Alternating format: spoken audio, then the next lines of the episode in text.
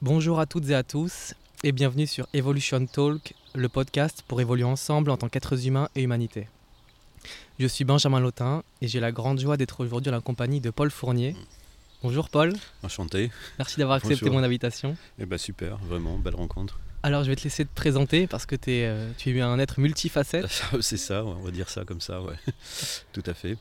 Bah écoute, euh, bah, on va dire un cheminement déjà dans l'âme.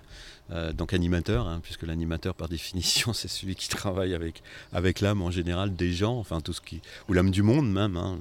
Voilà, il s'improvise autour, de, autour de tout ça malgré, comme, comme je le disais au préalable, une formation au départ manuelle, hein, puisque je suis plutôt euh, de père et de, de, grand-père euh, menuisier, ébéniste. Donc manuel aussi également, voilà. C'est un métier que j'ai fait pendant un certain nombre d'années. Euh, animateur, éducateur aussi, parce que très tôt j'ai abandonné le, métier d'ébénisterie pour en avoir fait le tour à l'étranger et ailleurs, pour essayer de non pas quitter la matière définitivement, mais travailler juste avec un peu plus d'engouement pour le vivant, parce que j'ai fait beaucoup d'industries, beaucoup d'usines, de choses comme ça. J'ai fait de l'atelier aussi, euh, dans les faubourgs parisiens, Saint-Honoré, etc., etc. Et du coup, bah, je voulais m'intéresser à l'âme à un moment donné, euh, et c'est pas euh, pas venu comme ça incidemment en fait. Donc j'étais en transition, j'avais exploité un travail de la matière pour me dire bah, peut-être que en travaillant avec l'esprit, les gens, bah voilà, ça pouvait peut-être changer quelque chose et peut-être apporter un plus dans tout ça. Et c'est arrivé à une période en fait où je me suis retrouvé à quitter la région dans laquelle je travaillais, c'était le centre de la France à l'époque, pour euh, avoir envie, comme ça, de, visiter, de découvrir la montagne. J'ai toujours été plus ou moins attiré dans mes rêves d'enfant euh, par la montagne et je me suis retrouvé à vouloir aller vivre dans les Hautes-Alpes. Et parce que je me faisais une idée euh, de ce qu'on appelle le parc des écrins, les écrins, le massif même de, qui est un peu plus loin que le Mont Blanc. Quoi. Enfin voilà, c'est un endroit qui m'avait fait rêver. J'avais vu des cartes postales et j'avais décidé très tôt d'aller m'installer là-bas. Et c'est comme ça que j'ai fait ma conversion professionnelle, donc de menuisier béniste. Donc je quittais l'Arabie Saoudite à l'époque parce que je travaillais sur des grosses entreprises euh, françaises de notoriété d'ailleurs. Euh, euh, qui celle-ci travaillait à l'étranger. Donc j'étais beaucoup au Moyen-Orient, Abu Dhabi, l'Arabie Saoudite, etc. Pour quitter tout ça, le monde de l'argent, le monde du subliminal, le monde de la richesse, et revenir en France avec autre chose, une autre vie, un tournant à plus de 180 degrés dans la vision que j'en avais. Et je me suis intéressé à l'animation, donc j'ai commencé comme ça dans les Hautes-Alpes pour sortir de ce métier d'ébéniste, j'ai commencé euh, à m'occuper de jeunes, jeunes ados. J'ai passé quelques diplômes, BAFA, BAFD, euh, diplômes afférents à tout ce qui est animation. Et puis je me suis lancé dans un centre de vacances d'un comité d'entreprise, celui de l'ASNIAS, l'aérospatiale. Et je me suis retrouvé comme ça à Serre Chevalier. J'ai profité en ce temps-là de plein de l'envie de faire du ski, euh, de plein de sports extrêmes, donc le, ski de randonnée, là on se situe dans les années 80, euh, à la découverte des premières planches de surf. À l'époque, ça n'existe pas, ça n'existait pas. On connaissait à peine le, à peine le, surfboard, le, monoski, qui n'a pas duré longtemps d'ailleurs, pour être vite remplacé par le surf. Donc j'ai été aux prémices de ces gens qui fabriquaient, justement avec mes qualités d'ébéniste, les premières planches de surf en bois qu'on expérimentait comme ça sur les flancs de montagne avec d'autres.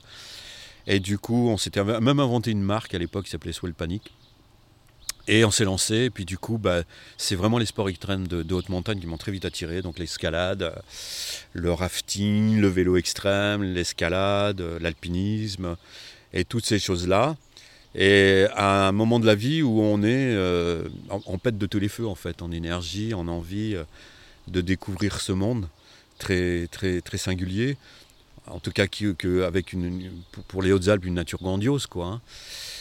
Et un jour, euh, bah, je me suis converti euh, au sport aquatique en découvrant euh, tout ce qui était raft, canoë, etc. Je me suis lancé dans la plage en voile. On a pas très loin de Briançon un, site géant qui est le lac de Serpenson. J'ai commencé à faire de, la distance en, planche à voile, des épreuves aussi de, de distance. Bon, j'étais pas hyper doué d'ailleurs. Et jusqu'au moment où on s'est affronté aux différents mers et océans du globe.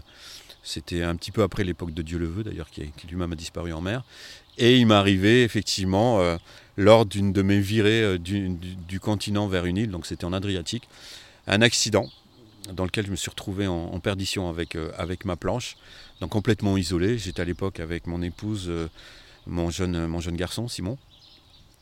Et puis je me suis retrouvé en perdition, avec un vent de terre qui m'a surpris pour une mauvaise lecture que j'avais à ce moment-là du, climat, de la météo. Je me suis fait surprendre, hein, comme, voilà, comme quoi hein, on peut être, euh, on peut être affiné à la nature, mais si, on ne garde pas la vigilance, ben, voilà, on, peut, se retrouver dans des situations extrêmes. Et c'est ce qui s'est produit, donc je me suis retrouvé en, perdition. J'ai perdu, j'ai commencé par perdre ma voile. Euh, sans trop paniquer parce que bah, il y a toujours un flotteur quoi pour ensuite euh, voir le vent forcir, les, vagues augmenter, euh, la pression aussi monter, la pression physique. Ça devient la, de la survie, bon, quand même avec une combi de flottaison plutôt efficiente, efficace. Et j'ai perdu le flotteur. Et je me suis retrouvé, à cause, de, bah, à cause des rafales de vent, on avait un vent qui était passé à presque 80 km/h avec des creux de vagues d'un mètre. Et je me suis retrouvé en perdition sur le point de, et bah, de me dire euh, bah, il va falloir euh, faire preuve de courage et tout, parce que là, je me, je me trouvais à plus de 3500, 4000 du bord. Ma femme me devinait à peine euh, au loin, j'étais à peine visible, et heureusement, heureusement, euh, on avait un couple d'Allemands qui était là avec un, VW, un petit combi, et qui avait vu euh, ce qui se passait, en fait, le, fait que je sois en difficulté.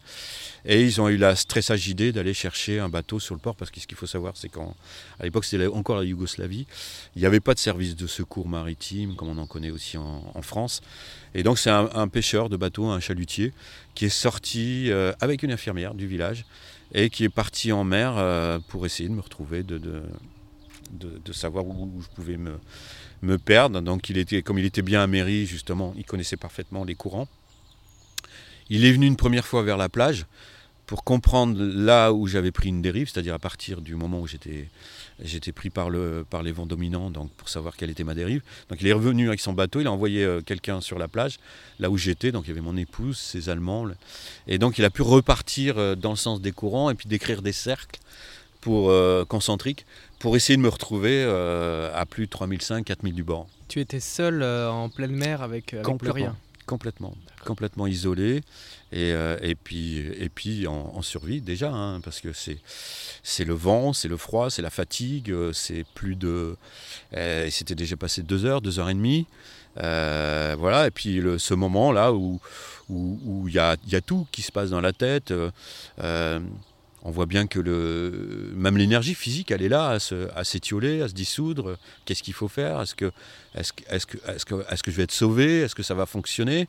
Et puis il se passe un truc, à un moment donné, dans la tête, alors où ça se situe exactement, dans le cortex, euh, euh, peut-être derrière euh, la glande pinéale. Enfin, il y a quelque chose qui se produit, hein, qu'il faudrait peut-être avec les chercheurs mieux redéfinir, qui redonne un espèce de je sais pas, on va dire de la sérotonine ou, quelque chose qui va induire chimiquement. Alors, il y a plein de gens qui travaillent dessus, hein, on n'a pas encore beaucoup d'explications. En fait, on se, retrouve dans un, état, euh, dans un état modifié de la conscience, en fait. Et, là, il y a quelque chose qui se met en route, qui, fait comprendre qu'on est en survie et qu'il faut se protéger, protéger ses organes, etc. Et en fait, il n'y a plus que le, je dirais que l'esprit qui fonctionne. Alors, il y en a qui disent le mental, je dis non.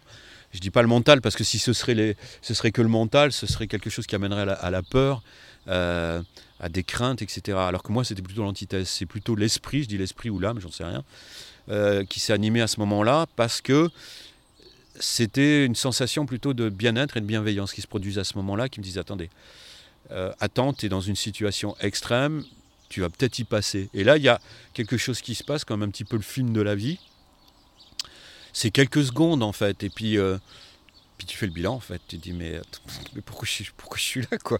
Qu'est-ce que j'ai fait? Et au nom de quoi je me retrouve perdu euh? Bon, il y, a la, il y a la faute humaine, hein, celle de ne pas avoir jaugé euh, le, relief, la météo, le, climat, etc. Puisque c'est des, des, vents qui viennent de terre. Donc, bon, voilà. Et vraiment surpris, donc du coup. Et là, ça commence à, à, se, à se mettre, à se fragmenter dans l'esprit en se disant, bah, ça y est, il faut se protéger, il faut se prémunir, et puis, et puis voilà. Donc, et en fait, on se rend compte que c'est la, partie physiologique, euh, le cœur, tout ça qui est en train de se protéger, c'est quelque chose qui est là. Et moi, qui m'a mis personnellement dans une espèce de, oui, d'état modifié de, la conscience. Alors j'ai lu, lu, beaucoup après, hein. j'ai lu Van Hersel avec la source noire, enfin j'ai lu plein de trucs sur ce sujet, et en fait ça met dans un état modifié qui fait qu'on a des perceptions qui changent. On est, on est entre deux mondes en fait, je dirais. Voilà. Donc vivant, en train de respirer. Alors il y en a qui le déterminent pour être ce qu'on appelle une, approche de la mort imminente, hein, une émie. C'est le cas, je pense, puisqu'il s'est passé encore euh, une heure et demie. Le bâton en question, il a il, a, produit des cercles concentriques pour justement, euh, sur la visée qu'il avait pris de la plage vers moi, essayer de trouver là où je pouvais me situer. Euh, il faut se rappeler que quelqu'un dans l'eau, avec euh, des creux de vague de, de, 1 mètre, c'est un petit point, c'est une tête d'épingle en fait.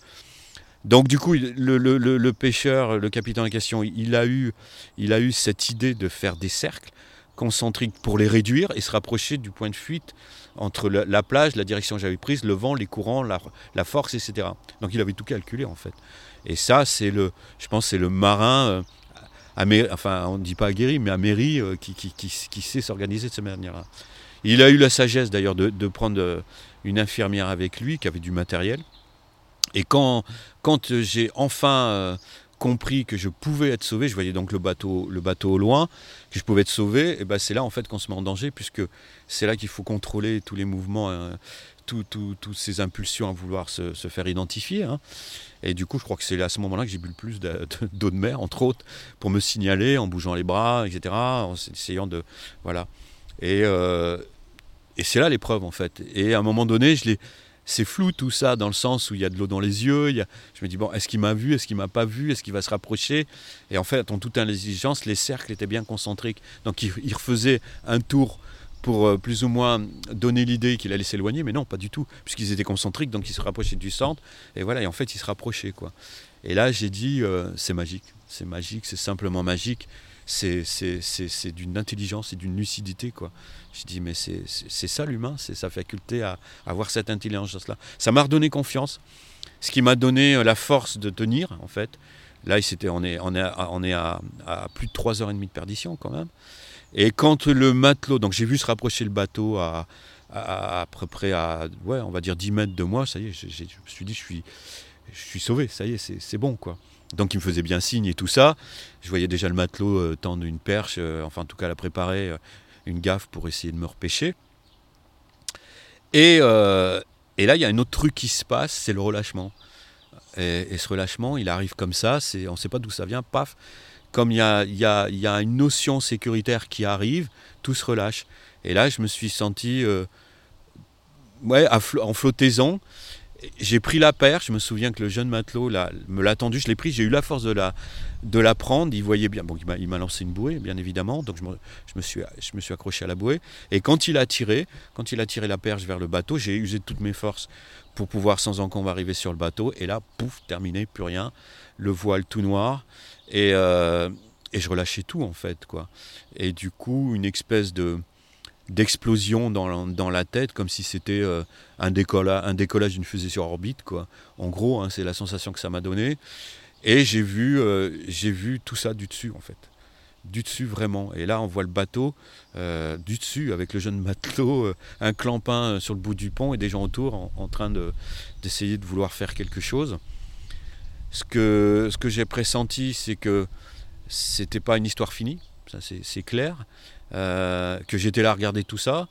En même temps, il y a une espèce de petit bilan qui s'est fait en se disant mais merde, euh, excuse-moi pour le gros mot, mais c'est ce que je me suis dit spontanément. J'ai dit t'as as vécu une super belle vie, t'as enfin euh, trouvé de quoi, de quoi bien la construire, et, puis, et puis tu vas partir comme ça, c'est ridicule, c'est absurde. Et je me suis rappelé mon fils qui était sur la plage, mon, mon épouse, et je me suis dit non, c'est trop, trop idiot. Mais il y a quand même cette sensation qui te dit bah ouais, tu es dans une position là qui est, qui, est, entre les deux, quoi, entre deux mondes. Donc du coup, bah, alors dire combien de temps ça a duré, je sais pas si c'est temporel dans ce cas-là en fait. Aujourd'hui même, je m'en pose encore la question. Ça se passe. Et euh, je vois par exemple l'infirmière avec un, jeune qui devait être probablement bénévole, pompier ou quelque chose comme ça, donc qui avait sorti du matériel de réanimation. Ils avaient les fameux, alors je sais même plus comment ça s'appelle, qui truc là qui frottent pour euh, réactiver le cœur.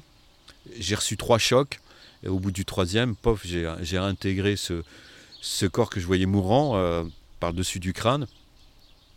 Et, là, je, ressentais à nouveau euh, un corps, un corps physique, euh, la matière et tout ça. Et en même temps, cette espèce de chaleur et de bien-être qu'il y avait derrière moi qui était en train de disparaître. Et en même temps, toute cette humanité-là. quoi. Des gens là qui, qui sont là à faire le maximum pour, pouvoir en fait faire que la vie soit, tout simplement. Hein, puisque c'est, ça me rappelle les, les, médecins qu'on a applaudis sur les balcons à Paris, mais en fait, on se rend compte que ces gens-là ne font que leur travail. Quoi. Leur travail, c'est de, justement maintenir les gens en vie ou de les ranimer quand c'est le cas. Et là, c'était ça, cette sensation-là.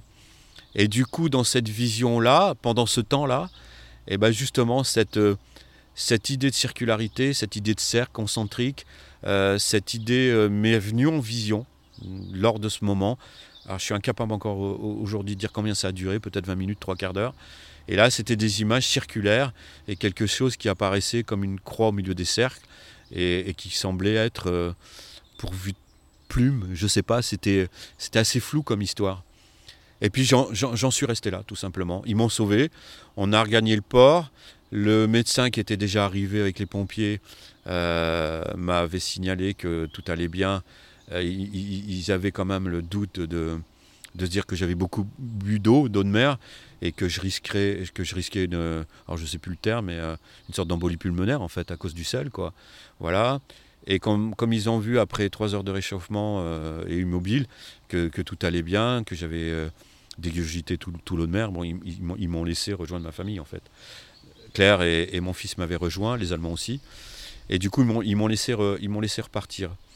Et ce moment-là, il était assez, euh, assez étonnant, enfin, de, voir, de voir l'amour, enfin, tout l'enjeu que, que mettent les gens à ce que tout se passe bien. Enfin, j'ai trouvé ça, j'ai dit, c'est vraiment ça le réel sens de la vie, c'est de vivre, en fait, tout simplement, et, d'accomplir ce qu'on a à accomplir.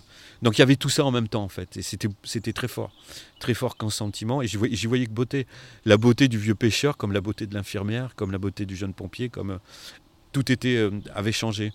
Et je crois même que dans ce temps d'ailleurs de perception, tout était différent, c'est-à-dire que les couleurs étaient plus les mêmes, l'intensité lumineuse non plus, et, cette vision récurrente du cercle, elle avait tendance à revenir. Donc du coup, bah, je suis quand même rentré sur, euh, sur la plage et le lieu de campement sur lequel on était, et du coup, bah, je suis resté en fait paralysé pendant euh, trois jours, trois jours au sol, trois jours sur la plage, et pour le coup, euh, mon épouse, mes enfants, mon enfant Simon était là à vouloir à tout prix que je sois dehors au soleil, hein, avec toute bienveillance. Alors l'anecdote, c'est qu'ils m'ont rapproché de la plage. Les Allemands étaient là aussi pour euh, eh ben, célébrer ça, hein, célébrer le vivant. Donc on, a fêté ça. J'étais complètement paralysé, je ne pouvais pas bouger. Et, du coup, euh, il y, a un truc qui s'est passé d'assez étonnant, c'est qu'il y, a deux dauphins qui sont apparus à peine à 150 mètres de la plage, au moment même où ils m'ont porté euh, au bord de la vague. Et là, ça m'a définitivement, définitivement transmuté en fait. Alors c'est intérieur, hein, c'est voilà, c'est mon expérience. Et, ça, a été, ça a été fort parlant. au niveau émotionnel, c'était très puissant. Quoi. Comme s'il y avait un lien, en fait. Comme si on était. Euh, en fait, il n'y avait pas de limite en, voulant dissocier la mer de la terre, euh, de sa faune, des règnes, quels qu'ils soient, de la montagne, des pierres, de l'eau. Enfin, voilà ce que je pressentais euh, de la vie déjà, mais là, c'était concret. C'était comme une espèce de communion, en fait.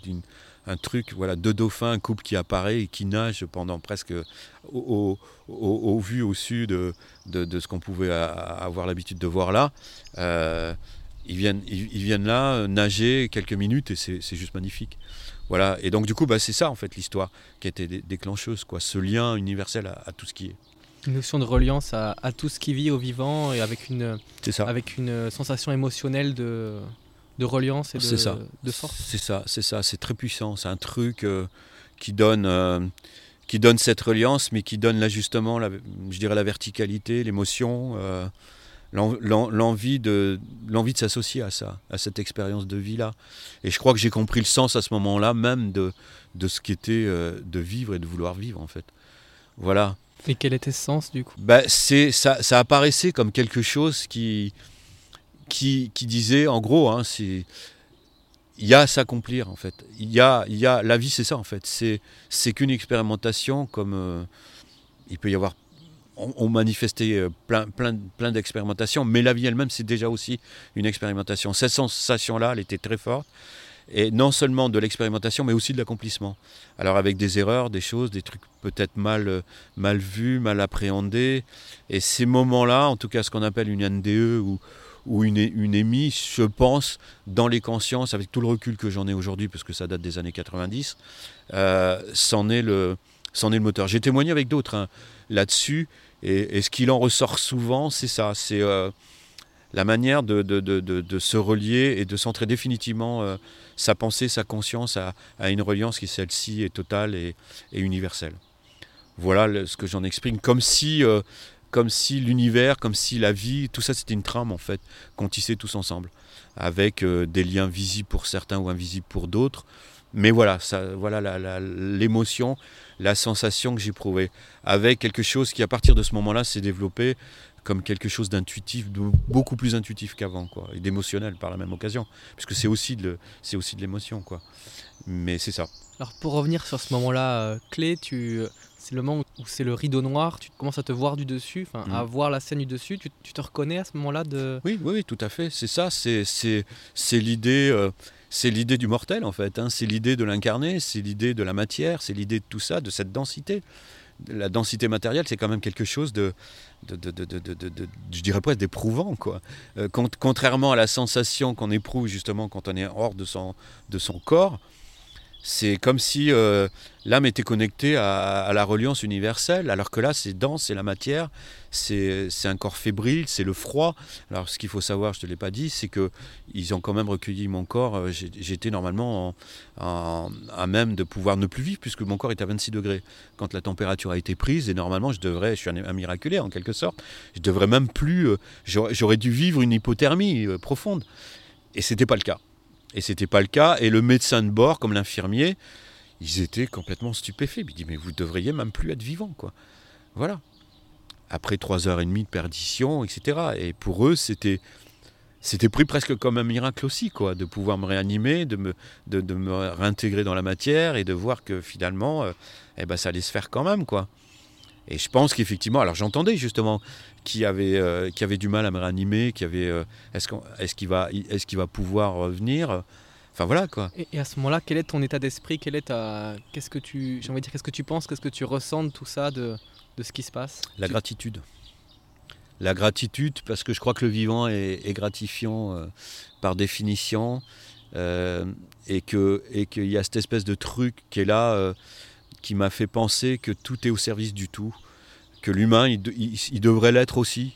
Alors même si c'est compliqué encore pour lui euh, à l'étape de son évolution d'aujourd'hui, mais c'est cette reliance en fait. C'est de la gratitude, c'est-à-dire on a là des humains, euh, comme des animaux pourraient le faire, ou d'autres, aujourd'hui dans notre évolution, qui, qui, ça prend du sens parce que voilà, on, voit que, la vie, elle est, elle est magnifiée dans ce cas-là, et que les gens, euh, voilà, insistent, voilà, et, ce côté ce côté de, de, de, de courage, d'endurance qu'il faut justement pour maintenir la vie, et ben là c'était une belle démonstration euh, de leur part. Quoi. Mm. Et j'ai, même s'ils si, avaient l'occasion de, pouvoir l'entendre, je leur enverrai la vidéo parce que j'ai gardé, et j'y retournerai d'ailleurs à les voir. Euh, mais voilà, c'est ça en fait. C'est beaucoup d'émotions, mais c'est surtout de la gratitude. Et pour revenir sur, cette, euh, sur ce que tu percevais à ce moment-là, tu, tu, as le sentiment de gratitude. Tu... Est-ce qu'après être revenu, est-ce que ton, ton j'imagine que ton regard sur la mort a complètement changé? Tout à fait. Ouais. Est-ce quel regard avais-tu de la mort avant? Et maintenant après avoir vécu ça, après cette expérience de, de, de, miracle de renaissance, de... Mhm. Mhm. comment tu vois la mort aujourd'hui? Bah écoute, c'est simple. Je crois que après, tu vois bien, il y a quelques années qui se sont passées, il y a beaucoup de recul, il y a, il y a, voilà, il y a les bouches qui se sont ouvertes, c'est des choses sur lesquelles, même en 90, on, témoignait guère déjà. Euh, les premiers précurseurs de ces premières recherches euh, se sont faits euh, sur le tard, hein, dans le début des années 2000. Donc du coup, on, connaissait que très peu de choses là-dessus. Mais en tout cas, ce que j'ai pu en témoignage et, suivre de tout ça, et Dieu sait de près, parce que je me posais plein de questions, forcément, quoi. Donc je me suis forcément orienté vers les gens qui cherchaient, qui étudiaient de manière scientifique tout ça. Et, et je me suis rendu compte là que en fait, ce qui avait beaucoup changé pour moi, c'est justement cette notion de peur. Euh, et que la peur de la mort, par exemple, en particulier, c'est quelque chose en fait qui maîtrise, qui maîtrise l'oxygène. C'est pas moi qui l'ai dit, c'est un des chanteurs de l'époque qui chantait ça euh, et qui disait la, chose suivante les peurs maîtrisent l'oxygène, donc tu respires pas. Et, quand tu défais tout ça, bah, tu as, plus, as plus de chances de, pouvoir être tout simplement. Une fois que tu as vaincu euh, euh, la peur même de la mort, tu plus du tout la même propension à, voir le monde à savoir que, on, le disait au préalable, que le fait d'avoir peur, c'est la peur de mourir en quelque sorte. Mais une fois que tu as dépassé ça, eh ben, tu t'aperçois qu'encore une fois, euh, la notion même de, circularité, de boucle, de cycle, euh, l'alpha, l'oméga, ni début ni fin. Euh, voilà. Après, j'ai des trucs qui m'ont qui stupéfait, genre les propos d'Einstein qui disait bah, que l'énergie en tant que telle, quoi qu'elle soit, elle est éternelle, immortelle. Eh ben, je me ferai l'idée même de, peut-être ce qu'on appelle la conscience ou l'âme, eh ben, la même chose. Donc c'est pour moi devenu quelque chose d'éternel qui fait que ça m'a sérénisé ça m'a pacifié aussi. Parce que je pense qu'avec les peurs, on a aussi des colères. Et derrière les colères, il y a, aussi des rêves. Et c'est des rêves qu'on ne peut pas accomplir tant qu'on a des peurs. Donc voilà en gros ce qui a effectivement changé littéralement de, ma vie. Euh, pour quelqu'un qui était plutôt sportif, introverti, je dirais presque dans certains cas mutique, pour, des raisons qui me sont propres et personnelles, pour avoir vécu des violences euh, jeunes aussi, la guerre entre autres en Algérie, enfin plein de trucs comme ça, euh, étant sur mes gardes, en essayant justement de trouver un sens à la vie elle-même, ben on fonce quoi. On est là à consommer le sport, à consommer la vie, à consommer. Et en fait, il y a un moment donné, pof, il se passe un, truc émotionnel, donc en l'occurrence là, une, une NDE. Mais justement, pour avoir travaillé depuis dans ce sens-là, je pense que tout, est affaire de tout est affaire d'émotion en fait. Euh, le simple fait de, risquer de perdre la vie, c'est une émotion. Donc ça engendre, ça engendre une défragmentation de, l'émotion elle-même, et il faut refragmenter. Et pour refragmenter ça, bah, si on lâche les peurs, si on lâche, si on reprend conscience justement de, de, la, de la magnificence même de la vie, du rôle qu'on a à jouer, de, la mission de vie qu'on peut se donner, eh ben, on déclenche quelque chose qui fait qu'en soi, on va, on va ouvrir les portes d'univers au pluriel euh, des possibles. Et c'est ce qui m'est arrivé. Puisque à partir du moment où j'ai passé euh, outre cette épreuve, qui n'en est pas une en fait, eh ben, ma vie s'est complètement euh, réajustée à quelque chose d'autre, qui celle-ci, depuis ce temps-là, donc il y, a un sacré moment maintenant, c'est devenu en fait que des synchronicités. Voilà. Et à partir de ce moment-là, là, vécu, tout est devenu synchronicité. Voilà. Alors, il y a des gens qui travaillent là-dessus, euh, des amis hein, avec lesquels je me suis rapproché. On parlait de Philippe Guillemont, on parlait de Garnier Mallet, des gens comme ça, qui, depuis un certain nombre d'années travaillent déjà là-dessus. Je me suis rapproché de Stéphane Alix, de l'INRES, de S17 Productions, qui avait travaillé justement sur les émis, les expériences de mort imminente. Voilà. Et je crois que aussi, par découlaison, les gens qui qui ont vécu ce type d'expérience, eh ben ça les amène à des vies euh, singulières. Et effectivement, peut-être pour contribuer sans aucune prétention à peut-être faire avancer les choses, avec peut-être un peu plus de sensibilité, d'écoute, euh, en développant peut-être un caractère intuitif différent, et puis en magnifiant les choses tout simplement, parce que Là, tu vois, tu es chez moi, tu es, rentré, tu as vu ce que, ce que ça représente d'Éden, vouloir s'occuper des gens, de la nature, euh, de l'environnement, des animaux, etc. Donc tout ça, ça devient harmonieux, forcément. Donc voilà, et c'est peut-être, à mon avis, à mon humble avis, encore une fois, ce qui manque peut-être à notre Occident un petit peu en perdition avec ce qu'il vient de vivre, le confinement, enfin, des contraintes, des... l'illusion quelque part de la réalité, parce que c'est vrai que le, consumérisme, la matérialité, euh, la matière, tout ça, c'est c'est axé sur des choses qu'on appelle le désir. Mais je crois que le désir, en fait, par définition, c'est aussi quelque chose qui a un puissant fond. C'est pas moi qui le dis, c'est mon ami euh, euh, de, de, qui est un philosophe qui en parle souvent, Monsieur Marquet, euh, et qui dit et qui dit que le désir est un puissant fond. Et plus en Occident on a de désir, et, plus on, est malheureux, et plus on est mortifère, en fait. Mais si on se libère de ça, en n'ayant justement pas peur, parce que je pense que moi je relis en fait le, le matérialisme et le consumérisme a des peurs, en fait, la peur de mourir. Donc avant de mourir, il faut avoir plein de choses, euh, avoir la belle maison, euh, la belle voiture, euh, le beau tout, le, truc et le machin. Et en fait, et par expérience, dans mon métier d'éducateur avec les jeunes, je me rends compte que ça les rend mortifères, en fait. La belle tablette, le dernier cellulaire de dernier cri, etc., etc. Ils deviennent addicts, mais en plus, ça les déconnecte complètement de, de la vie, tout simplement, et de sa nature profonde. Donc voilà, c'est ce que ça, pour moi en tout cas, fait évoluer très rapidement, cette vision-là. Et donc, ça a aussi influé sur ta manière de, créer aujourd'hui parce que tu crées avec une. Tu me parlais euh, tout à l'heure d'une vision, d'une, d'une magnificence de, de la vie, de, de l'existence. Et ça t'amène à avoir une, une, belle vision de l'avenir et de créer dans ce sens-là pour, pour créer ce, comme un paradis sur. Euh, c'est ça, c'est ça. Je pense qu'on a tous un, un paradis extérieur extérieur à, créer dans l'accomplissement et dans la mission de vie, euh, il, peut, être fait de tout, en fait, de, tous les règnes, euh, y compris celui de, l'humain et de sa place. Donc, euh, mais c'est aussi la nature, c'est les végétaux, c'est les minéraux, c'est les animaux, c'est tout, un tout harmonieux. C'est simplement vouloir se rattacher à la, à la connexion universelle terrestre, celle de l'incarnation, quoi. Et c'est ce que je vis et c'est ce que je prétends vivre. Et du coup, bah, c'est pour ça que c'est intéressant. C'est riche, c'est riche à l'infini. C'est qu'un livre ouvert d'accomplissement, justement. C'est comme, euh, comme un grand livre qu'on ouvre et, sur lequel on écrit chaque page, en fait. Et du coup, effectivement, c'est la, la grosse sensation que j'en ai, quoi. Et, et c'est du, du pur bonheur. C'est du pur bonheur. Et donc tout ce, tout ce chemin, ce processus que tu as vécu, parce qu'il y, a eu l'expérience euh, forte, et puis après il y a tout ce qui en a découlé dans ta vie après, tout ce que tu as mis en place. Qu'est-ce qui s'est passé Qu'est-ce qui s'est produit dans les, dans les mois, dans les semaines après d'intégration de cette expérience euh, hors du commun, quoi, cette expérience de reliance euh, intense? Tout à fait. Bah, du coup, bah, effectivement, et je parlais tout à l'heure de, synchronicité, mais c'est ça en fait, c'est des, des synchronicités qui viennent de, de peut-être de cette reliance à, je dirais, alors c'est Frédéric Lenoir qu'on parle très bien, de l'âme du monde. Donc c'est comme si on imaginait une espèce de, trame invisible dans, l'univers qui nous entoure, une sorte de, grille, on va dire, énergétique. Euh, je fais un peu de géobiologie, mais je le, décriverai, un peu comme ça, auquel on se relie par des, par des fils invisibles. Et là, bah, il s'est avéré que pour cette histoire-là, en tout cas, quelques, quelques, je dirais, six semaines après, avec un collaborateur, en fait, on s'est retrouvé euh, dans les Hautes-Alpes, donc dans la vallée de Fressinière.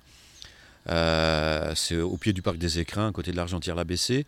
On marchait, on marchait le long d'une rivière, au bord d'une forêt, pareil, en célébrant le moment, quoi, parce que c'est vraiment une, une, vallée magnifique. Et nous est venue l'idée, alors je vais raconter l'histoire de ma perdition, justement en mer, les cercles et tout ça. Et nous est venue l'idée de, je sais pas, on était déjà dans l'événementiel, euh, groupe de rock, etc. à produire. Et là, on a une idée sublime. On s'est dit, bah, elle est tellement belle cette vallée que ce serait chouette de un jour faire venir des Indiens d'Amérique. Parce que on imaginait que si on les mettait dans ce cadre-là chez nous et tout ça, ils seraient complètement étonnés de voir euh, la magnificence du lieu et, l'endroit dans lequel, euh, dans lequel on vit aussi également. Et ça nous est venu comme, comme, comme des gamins, je dirais presque, puisque quand on s'est, échangé sur le sujet, d'emblée, le même jour, on a été voir le maire, le maire du village, donc de Fressinière, Monsieur Dor, à l'époque. On a été le voir, d'emblée. On lui a dit, bah voilà, euh, vous nous connaissez comme animateur de ville à l'Argentière, etc. On fait beaucoup de musique, de choses comme ça. Et là, on, aimerait faire un truc de ouf, faire venir des Indiens d'Amérique dans cette vallée. C'est une idée qui est venue comme ça euh Ça venait d'en haut probablement. Et on s'est retrouvé au pied d'un rocher, d'une roche, euh, qui fait plus de 40 mètres de haut, et qui celle-ci, au, coucher du soleil, il devait être, euh, je sais pas, 20h45, 21h. Euh, le soleil d'ailleurs faisait comme, comme un profil sombre dans la lumière, justement, et envoyait le profil d'un Indien d'Amérique avec sa coiffe, son profil, son nez, sa bouche, et ça ressemblait à Sitting Bull. Et c'est en fait là que ça a été déclencheur, on s'est dit, mais c'est ça qu'il faut faire. C'est ça qu'il faut faire. On fait unir des Indiens d'Amérique là. Et ça a été déclencheur. Et c'est ce qui nous a persuadé d'aller voir le maire le même jour, qui nous a d'ailleurs pris pour des, des, jeunes garçons avec un beau syndrome de Peter Pan, en se disant mais qu'est-ce que vous voulez faire Vous voulez jouer aux Indiens et, aux cow-boys quoi? Enfin voilà. Et on lui a dit non non c'est sérieux, ça pourrait être quelque chose d'assez euh, créatif, novateur. Il y a des traditions, il y a des choses comme ça. Et puis c'est aussi dans les mythes fondateurs, donc de tout et puis gamin, on a, on a vu ça, donc euh, euh, tout en sachant que dans le même temps, donc je rappelle l'époque c'est 89-90, sortait le film Danse avec les loups. Je sais pas si ça, ça te parle. Donc du coup ça c'était percutant d'ailleurs de voir des, des, des natifs euh, américains parler leur langue et enfin considérés comme des êtres humains. Alors que les, les mythes du cinéma voulaient en faire des, sauvages, des maudits sauvages. Moi j'avais vu très tôt d'ailleurs le, film de, avec Dustin Hoffman, euh, Little Big Man. Donc du coup ça m'avait juste ça inspiré quoi à l'époque. Et je me suis dit, bah voilà, on fait ça. Et il s'avère qu'en fait, le maire de Fressinière, Monsieur Dor, donc quelques, on va dire quelques 4, 5, 6 jours après, il nous a rappelé au téléphone et puis il nous a dit la chose suivante. Bah, vos histoires, en fait, moi je suis obligé d'en référer euh, au préfet de région. Je lui ai soumis l'idée parce qu'on était en train de converser justement sur la saison culturelle du, du village et de la vallée. Et là, j'ai une nouvelle à vous annoncer assez, assez rigolote, c'est qu'il est d'accord. Et mieux que ça, il m'a dit il est là avec son chauffeur. Dans une heure, il est là et il vous donne rendez-vous. Donc bougez-vous, euh, bougez-vous les fesses. Il veut, il veut discuter avec vous. Incroyable. Incroyable. Bon, à l'époque, j'ai su, euh, j'ai su que c'était le plus jeune préfet élu, euh, élu en France. Il venait juste de, prendre son, son, poste. Il est arrivé. Il est arrivé avec son chauffeur et puis il nous a pris en aparté. Il m'a dit Mais c'est quoi cette histoire pour vous faire venir des Indiens d'Amérique c'est quoi euh, Pareil, un peu le même syndrome de Peter Pan. Quoi. J'ai dit non, non, c'est très sérieux, c'est voilà, ça nous est venu comme ça, c'est une idée. Euh. Et puis en fait, en quelques minutes, il nous a dit bah, la chose suivante. Il dit bah voilà, mon déplacement, il est, il est relié à cette chose-là, c'est qu'en même temps, euh, le, ministère, le ministère de la Culture a décidé justement de faire un lien et un pont avec des anciens combattants, des anciens combattants américains d'origine native qui n'ont jamais été honorés sur, sur notre territoire. Mhm. C'est-à-dire que on a parlé à une époque des fameux euh, Wind Talkers. Donc ce sont des natifs amérindiens Navarro ou Lakota ou Cherokee ou Shoshone qui étaient venus donc euh, a priori donc dans les dernières années euh, de guerre donc de la dernière guerre mondiale donc entre les années 40 et, et, 44 45 pour organiser en fait comment on va dire les prémices du débarquement en fait.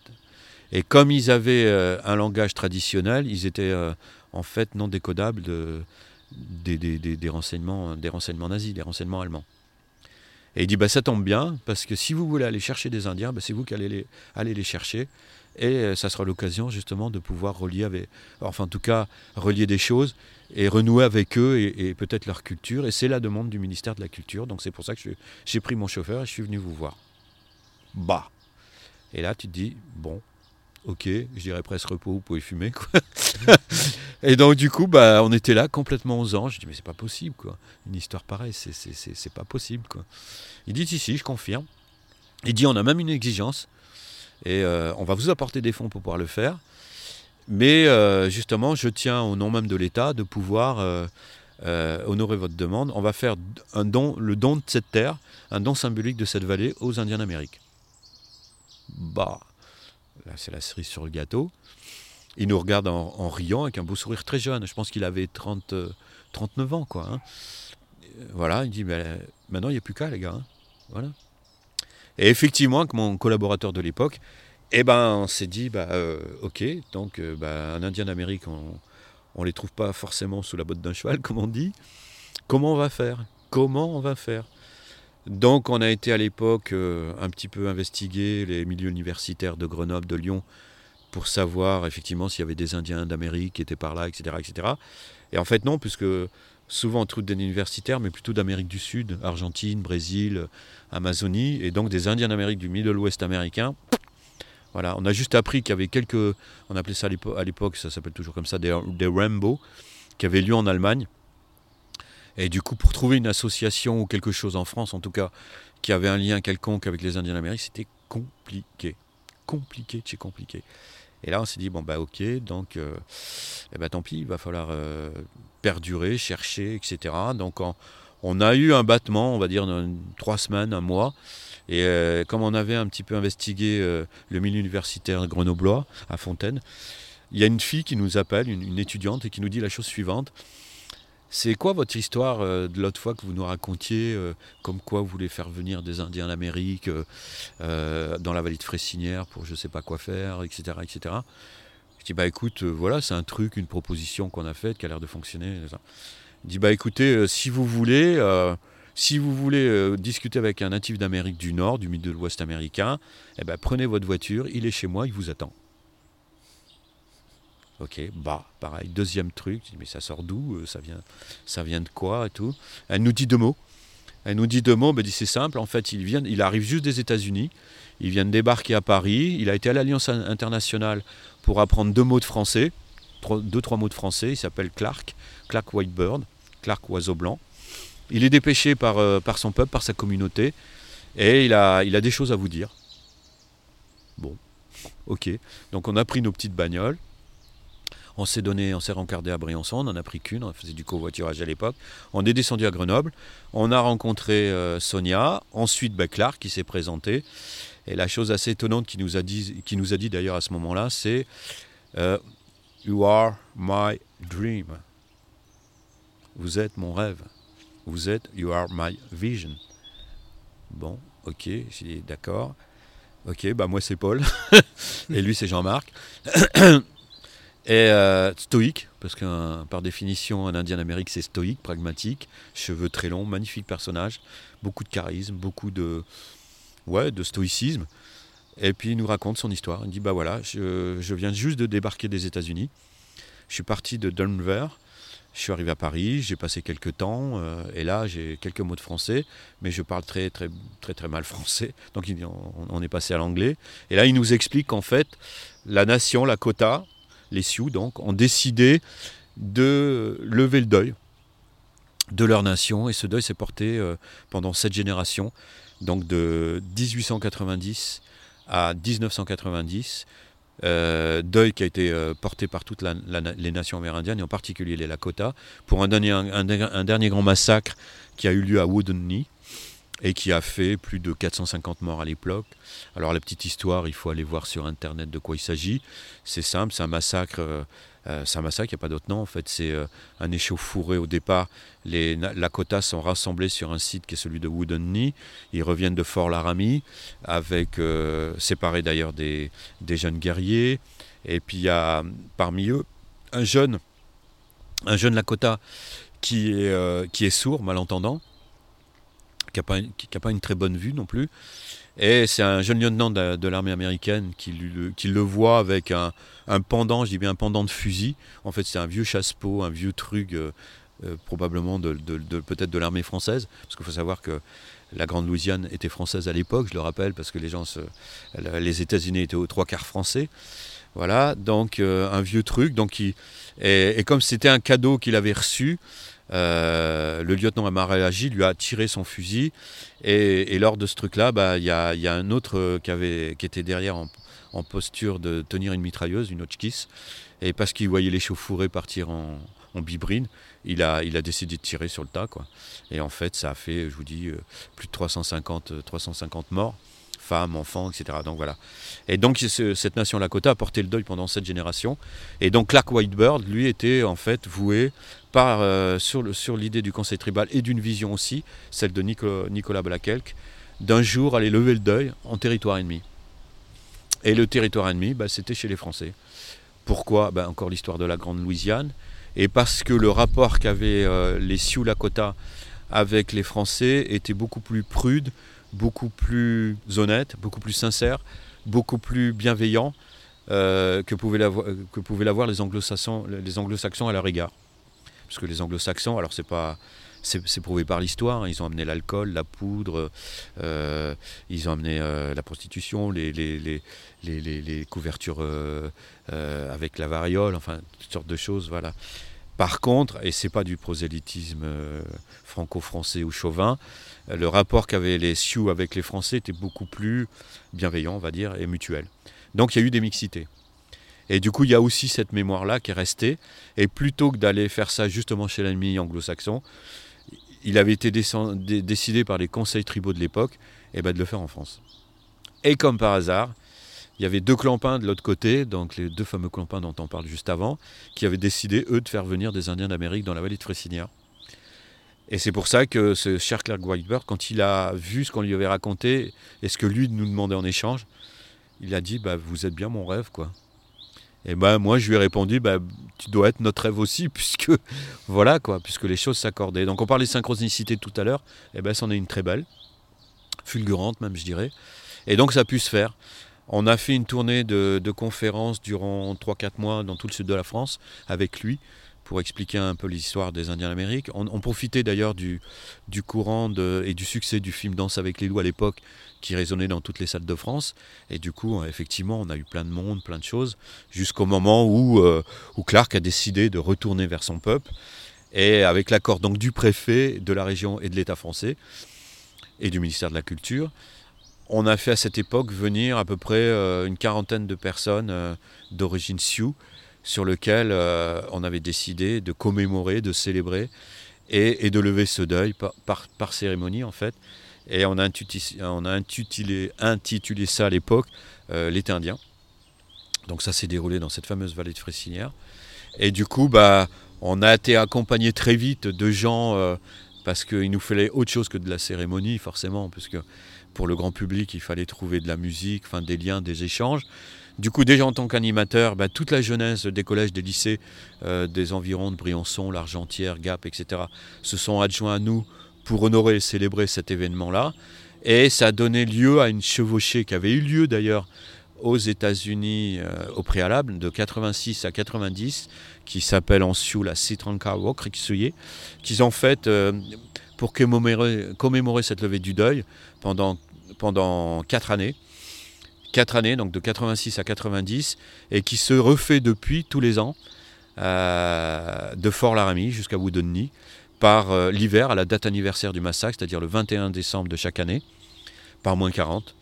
D'ailleurs, vous pouvez euh, voir le fameux film qui s'appelle The Ride, qui est récent, hein, et qui traite de cette chevauchée reconduite par les jeunes d'aujourd'hui, les jeunes la jeune génération. Voilà. Euh, et, qui a toujours lieu. Et donc, du coup, ça a donné lieu à Fressinière, à cette chevauchée, à ces échanges avec ces jeunes, collèges, lycéens, etc., étudiants, à plein de manifestations euh, culturelles, des expos, des conférences. Euh, et, cette chevauchée qui s'est reproduite euh, du col d'Anon vers euh, la vallée de Valouise et vers, et vers l'Argentière. Et, voilà. Et le lieu a été marqué, donc un festival qui a duré plus d'une semaine avec en gros 5000 personnes par jour. Des artistes qui, qui nous ont été livrés par une charmante personne qui a voulu de son âme, et je la remercie là, et je lui ferai, même le, truc après, la vidéo si nécessaire, qui s'appelle Véronique Sanson, qui, qui, qui, revenait justement des États-Unis et qui nous a apporté euh, le possible, en tout cas le parrainage et la possibilité d'avoir affaire à des artistes qui ont pu faire scène avec nos amis euh, Lakota, nos amis Sioux à l'époque, et qui depuis euh, sont toujours là et toujours à m'aider dès qu'il y a un événement autour de l'Amérique indienne aujourd'hui. Donc je vous dis, cette histoire, elle, date là, mais voilà, ce lien s'est créé d'emblée avec eux. Ça a donné naissance à une, association qui s'est appelée Amitié Franco-Lakota. Euh, qui celle-ci euh, avait pris source et, naissance euh, dans, le, dans, le nord de la France. Elle était toute jeune. Et du coup, elle s'est affiliée avec un président qui s'appelait, enfin qui s'appelle toujours d'ailleurs Didier Dupont, qui travaille là-bas d'ailleurs, qui est prof de langue et qui, qui curieusement apprend le français aux, Sioux en ce moment même aux États-Unis, et le contraire, qui apprend la langue traditionnelle aux jeunes Sioux aussi. Donc c'est un linguiste. Donc voilà, et qui lui a fait œuvre de, rester là-bas dans le sud Dakota depuis, quoi. Et puis bah, tous les autres amis qui, qui, m'ont accompagné depuis sur toutes les échanges qu'il y a pu y avoir avec l'Amérique indienne depuis. Avec des, bien sûr, depuis 90, des manifestations euh, régulières euh, autour de dons de terre qui ont été faites dans le sud de la France avec euh, Thierry Sintas pour pas le citer. Alors c'est des cas rares, mais des gens qui ont, créé leur propre Éden et qui ont filé une partie de leur terre à, des Indiens d'Amérique donc qui, ont accepté, donc ça a donné lieu à des échanges. Ça s'est refait d'ailleurs à, à Fressinière et à l'Argentière, mais des gens en privé, hein, en, privé, qui ont décidé de donner une partie de leur propriété aux Indiens d'Amérique. Voilà, ça s'est fait un peu dans le sud de la France, ça s'est fait voilà, et ça a été l'occasion d'augmenter le nombre d'échanges possibles entre les nations amérindiennes et voilà. Et depuis, bah, je garde ce lien tant bien que mal avec eux sur des événements, sur ce qu'il est possible en tout cas de faire à moindre, euh, comment dirais-je, à moindre qualité, parce que des fois, ça peut être juste des conférences, donc des plus petites choses dans un petit village, comme ça peut être des grandes manifestations. Euh, récemment, au rêve de l'aborigène, j'y ai monté euh, un village de tipi où chaque année des natifs viennent, etc. Enfin voilà. Et depuis, depuis, bah, ça m'a amené à élargir un petit peu le, champ d'expérimentation avec les Indiens en général, puisque depuis, bah, on a fait des reliances justement entre peuples autochtones qui fait que j'ai j'ai fait se rencontrer des Indiens d'Amérique du Nord, Canada. J'ai aussi également été là-bas, rencontré les, grandes familles algonquines, euh, iroquoises, euh, voilà, un petit peu toutes les nations, une partie des 500 nations. J'ai beaucoup voyagé en Haute-Mauricie, Canada, euh, Middle West américain, on a organisé aussi des rencontres. Enfin voilà, on a essayé de faire en sorte que tout ça devienne du lien entre eux. Et en France, bah, on a rejoint des fondations comme la Fondation Anaco, euh, avec les, peuples d'Amazonie, avec NAS Futur, avec d'autres associations qui sont adjoints à des projets qu'on essaye aujourd'hui d'unifier en fait. Voilà, de converger pour rendre un peu plus visible tout ça, voilà, aux yeux de, aux yeux de, l'Occident en fait. Et toutes ces rencontres que tu as faites, ces voyages et ces rencontres avec ces peuples, peuples racines, peuples premiers, qu'est-ce que qu'est-ce qu'ils ont à, ton avis à nous, à nous apprendre, à nous enseigner de, de leur mode de vie, de leur, de leur vision? Ce qu'on a déjà, ce qu'on a, ce qu'on a déjà en gros. Ce qu'on a déjà et ce qu'on a oublié, puisqu'on a, on a, on a aussi notre propre culture hein, ethno-historique. Et euh, je pense qu'on a enfoui dans notre propre culture, qu'elle soit, euh, qu'elle soit gaélique ou celto-gaélique, ou peu importe, qu'elle soit cathare, qu'elle soit euh, du sud, aussi occitane, mhm. qu'elle soit auvergnate, qu'elle soit ce qu'on voudra, aquitaine, qu'elle soit. Enfin voilà, on a des traditions tous Et du coup, euh, du coup dans cette mémoire-là, bah, je pense que le fait d'avoir engendré ça, c'est-à-dire la possibilité d'avoir ces échanges, ça nous permettait à nous, occidentaux, d'avoir une, à revisiter notre propre vision du monde, en fait. Donc c'est pour ça que je me suis voué à, suivre ce chemin-là, euh, parce qu'il était en aucun cas question de prendre la place de quoi que, ce soit en termes culturels. Et je considère que toute culture, quelle qu'elle soit dans ce monde, elle se doit d'être respectée et, d'être respectable. Alors malgré l'histoire, malgré ce qu'on en sait de l'Amérique indienne, des massacres, des peuples autochtones en général, mais je crois que c'est ça, je crois d'abord qu'on a ça en nous. Et qui plus est, si on s'en rappelle, on peut se reconnecter, se relier en référence à ce qui, à ce qui sont et ce qui sont restés eux. Parce que justement, je crois que dans, leur cosmologie, dans leur façon d'être, eh ben c'est quelque chose qu'ils ont maintenu dans l'adversité, dans, parfois dans l'horreur, parfois dans, une grande tristesse. Euh, et malgré tout, euh, pour 12 millions d'âmes qui existaient euh, à la fin du siècle dernier, même si tout ça s'est étiolé et qu'il en reste à peine 4 millions aujourd'hui dans certaines contrées, régions de, du Middle West américain, et eh ben c'est des gens qui sont toujours là, vivants. et, voilà. Et malgré tout, euh, même si on considère que le, génocide de ce point de vue-là, il perdure, eh ben, c'est un grand gâchis auquel il faut arriver à, arrêter ce processus mortifère à l'égard à la fois des nations autochtones et de ce qui représente à la fois de savoir et d'adaptation au milieu, etc. On a rencontré tellement de gens, euh, alors je prends l'exemple des Kogis, entre autres, avec Éric Julien que j'ai rencontré également, on se rend compte en fait que tous les peuples autochtones ont des savoirs singuliers, particuliers, et c'est le cas des Lakota d'ailleurs, hein, avec des propensions à s'être inventés chacun euh, et chacune des, méthodologies séculaires, ancestrales, et qui sont euh, que l'appropriation naturelle des choses en fait. Que ce soit sur l'expérimentation des, des plantes, des arbres, de l'arboriculture, de l'agroforesterie, euh, de tous les éléments, de la pêche, de la cueillette, de tout ça. Ils ont des choses qui sont là de manière séculaire. ils sont, on parle de survivalisme, on en parlait tout à l'heure. Ils sont à même d'avoir tout ça en, eux, de par leur, façon d'être, euh, en conscience, reliée, euh, et, d'avoir une, si grande faculté à observer qui sont confondus, je dirais, à, la nature. Nous, on s'est extériorisé à tout ça, c'est-à-dire qu'on a parlé d'environnement, mais c'est quoi l'environnement? C'est quelque chose qu'on a mis autour de nous. Hein. L'environnement, c'est autour de soi, alors que non, leur considération à eux, elle est inclusive. Et on est, on est la nature par découlaison. Donc voilà, c'est ça qu'ils ont, ont à nous réapprendre, parce qu'on l'avait tout ça. Donc c'est ça qu'ils ont à nous réapprendre, cette, cette, cette manière de, de, voir les choses de manière inclusive. Nous sommes la nature. Pourquoi on a dissocié les choses? Dans cette manière justement de voir les choses de manière circulaire, il y a aussi euh, ces notions pyramidales qui sont intervenues, c'est-à-dire obtus, exsangues, qui n'ont pas de sens, de, le fameux précepte pyramidal des choses, quoi, du pouvoir et du reste. Alors qu'eux, ils n'ont pas ça du tout, qui fait que ils, ont su se prémunir, se préserver. Et j'espère que ça va encore être plus cinglant euh, maintenant que ça, qu'il y, a des réelles prises de conscience pour encore plus rendre visible tout ça aujourd'hui, parce qu'on en a besoin. Sinon, on va dans le mur si on n'a pas compris, on n'a pas compris ces, ces reliances là. Sur l'observation, aujourd'hui, on sait pertinemment que le, ce qu'on appelle le biomimétisme, par exemple, aujourd'hui, hein, c'est une terminologie scientifique de l'approche de, de, la nature elle-même, en se disant qu'on peut en tirer des choses qui pourraient être notre propre devenir.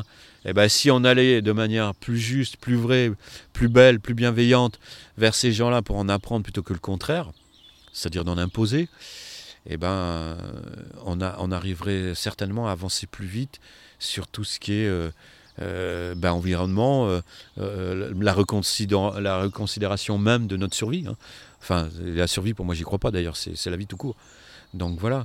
Donc voilà, c'est pourquoi c'est important de rester relié à tous ces gens-là. Et je crois que d'ailleurs, c'est l'actualité inconsciente même qui veut que ce soit comme ça, puisque le, le modèle qu'on nous a proposé jusqu'à maintenant, on voit bien, on voit bien ce qui, voilà, comment il est fragile, comment il est à ce point euh, rendu caduque par un truc qui fait que, que, l'idée même de la croissance dans un espace réduit, euh, qui est la Terre, c'est pour ça que je parle plus facilement de terrien que de, que de, que de communauté quelconque.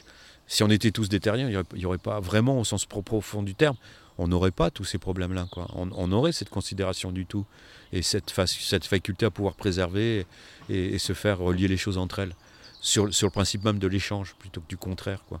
Hmm. Voilà. Et ce sont des principes que eux, les Lakota et, tous ces autres peuples ont, ont intégrés dans leur sagesse, dans leur mode de vie, mode de pensée. Toi qui connais bien c'est euh, leurs préceptes, leur vision, leur, euh, sagesse et leur art de vivre.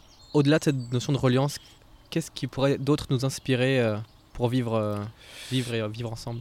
Alors il y a un truc que j'ai découvert, j'ai découvert chez eux. Alors j'ai eu cette chance inouïe parce que vraiment c'est rares sont les Européens qui ont, eu cette chance de pouvoir participer à, des cérémonies. Il y en a sept, hein. il y a sept cérémonies. Alors je ne les ai pas toutes faites, bien sûr, pour pas avoir consacré. Et puis c'est aussi une progression hein, spirituelle, tout ça. Donc euh, ça demande du temps, ça demande du voyage, des moyens, etc. Mais c'est d'avoir découvert la plus grosse des notions que, que, que j'ai appréhendé avec eux, c'est la notion de ritualisation des choses. D'accord? Quand je dis ça, c'est le rite. En fait, ce qui manque, ce qui manque à l'Occident, aujourd'hui, je pense, c'est cette notion de ritualisation des choses. On n'a plus de rite, c'est fini. Il n'y a plus de rite de passage de l'adolescence vers l'âge adulte. Il n'y a, a, plus tout ce qui est nécessaire à cette transmutation de l'humain vers quelque chose qui va l'asseoir dans sa verticalité, dans sa conscience, voilà. Et eux, je pense que c'est la plus belle des choses qu'ils ont, qui, su conserver dans l'adversité, au pire même, hein, comme ça a été le cas pour Nicolas Blaquelc, c'est-à-dire de par exemple devenir chrétien pour, euh, pour justement protéger ses traditions séculaires et ancestrales. Et l'histoire le prouve, il est devenu chrétien pour continuer les cérémonies séculaires et ancestrales. C'était le seul moyen qu'il avait de conserver la paix pour pouvoir le faire et surtout de pouvoir retransmettre par la tradition orale à ses pères et aux générations futures. Et c'est ça, donc c'est à la fois cette notion de ritualisation, de sacré et de cérémonie. Ça m'a fait découvrir une seconde chose, c'est que dans les rites et, dans, et dans les cérémonies, c'est la notion de collectif. D'accord? C'est-à-dire, alors on a beau dire qu'en Occident, plus, on est et plus on a des chances d'atteindre nos fins, et eh ben chez eux c'est applicable à, tout point de vue et dans l'absolu. Et dans une approche, je dirais, euh, complètement... Euh, complètement consciente et complètement, euh, alors on parle d'animisme dans, ce cas-là, relié, complètement dans cette reliance euh, qui va faire que le tout est interrelié. Et quand c'est fait en conscience de tous, quand je dis tous, c'est euh, les anciens, les plus jeunes, les tontons, les tatas, lors des cérémonies, tout le monde est là. Il n'y a pas d'exclusion aucune de qui que ce soit. Et ça représente une force cérémonielle très puissante qui, celle-ci, fait apparaître. Alors j'écris, je suis en train en ce moment même d'écrire là-dessus, un bouquin qui s'appelle La levée du deuil. C'est difficile d'en parler parce que ça touche vraiment le sacré, ça touche vraiment des forces. Euh, alors certains d'entre nous en Occident de, de forces mystiques ou ésotériques, mais non, c'est juste que de l'énergie pure en fait. Et quand ça s'est produit des, des cérémonies, des rituels, eh ben, je le dis pour l'avoir vécu, le mot circonstanciel euh, qui, me vient à la tête à ce moment-là, c'est amour. Et eh ben même ce mot-là, au niveau terrestre, et eh ben il suffit pas quoi. C'est-à-dire que l'idée qu'on s'en fait ne suffit pas. C'est-à-dire qu'à partir du moment où on maîtrise dans ce soi-disant amour ces moyens ritualisés, cérémoniels et sacrés pour arriver à nos fins, au collectif, ensemble et en famille, on arrive à des choses stupéfiantes.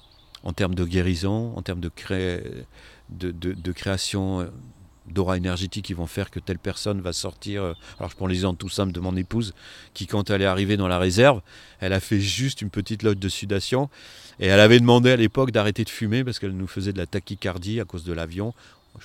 À l'époque on fumait encore dans les avions, c'était horrible. Et elle s'est fait une crise de tachycardie. Et quand est venu le, moment de, cette première cérémonie qui s'appelle Hinipi, donc la loge, de, la sudation, la loge de vapeur, elle avait, elle avait les fouettes fouettes comme tout le monde, quoi. Elle demandait, ouais, mais si je fais ça, que je fume et que machin, euh, je risque la crise cardiaque. Et notre ami, le leader, Burgel Kistret, à l'époque, qui, nous a quittés d'ailleurs il n'y a pas très longtemps, il y a, il y a, quelques mois, lui a dit, mais la chose suivante, mais euh, il, y a, avoir peur de rien du tout. C'est, l'univers lui-même qui, qui, accompagne tout ça. Donc si tu as vraiment en, toi et en conscience l'idée d'arrêter de fumer, il y a avoir peur de rien. Et effectivement, la loge de sudation, bien que la température soit forte, qu'on atteigne presque les, les, 32, 33 degrés, euh, voilà, ça pète quand même, quoi. Mais c'est fait en commun. La bouche peut se rapprocher de la terre justement pour mieux respirer. Il y a, quatre parties où on peut réouvrir, euh, voilà. Toujours est-il que mon épouse n'a jamais plus refumé de sa vie depuis. Alors je dis ça, c'est qu'un exemple. Mais on parlait de la sauge tout à l'heure. C'est la sauge et le tabac, c'est deux choses qui apparaissent dans les cérémonies euh, amérindiennes les deux choses absolument indispensables dans chaque cérémonie. Le tabac était sacré d'ailleurs à l'origine, hein, et la sauge aussi. Et du coup, quand on est arrivé une première fois pour ces premières cérémonies de sudation, par exemple, on avait euh, quelqu'un qui nous disait, euh, mais avec la sauge, en fumigation, on fait plein de choses, déjà d'un point de vue euh, physique, en, termes de matière, mais d'un point de vue, je dirais presque conscient et, et animiste, cette fois-ci, de manière éthérée, de manière animiste c'est une plante que si on veut, elle peut guérir euh, un cancer, elle peut guérir, euh, voilà quoi. Et on a eu des exemples, puisque c'est la deuxième cérémonie. Alors la première étant, des sept cérémonies, c'est le Inipi. Il y a une deuxième cérémonie qui s'appelle le Yuipi, et qui est une cérémonie euh, collective de guérison qui est généralement demandée par une personne malade, et qui celle-ci rassemble qui veut dans, dans, dans, dans, dans, la famille, dans le clan, dans le Tiospayé, c'est le nom qu'on donne, auquel je fais partie. Euh, le tiospayé, c'est la notion de famille élargie, hein. c'est-à-dire qu'une famille élargie, c'est pas forcément le cousin, la cousine, c'est des gens. Voilà, et c'est le tiospayé, le clan, la notion tribale, mais euh, en harmonie, etc. Donc tout le monde vient. Il y a cette cérémonie euh, UEP. Généralement, on, fait l'obscurité dans, la pièce. Là, en l'occurrence, c'était une sorte de chalet.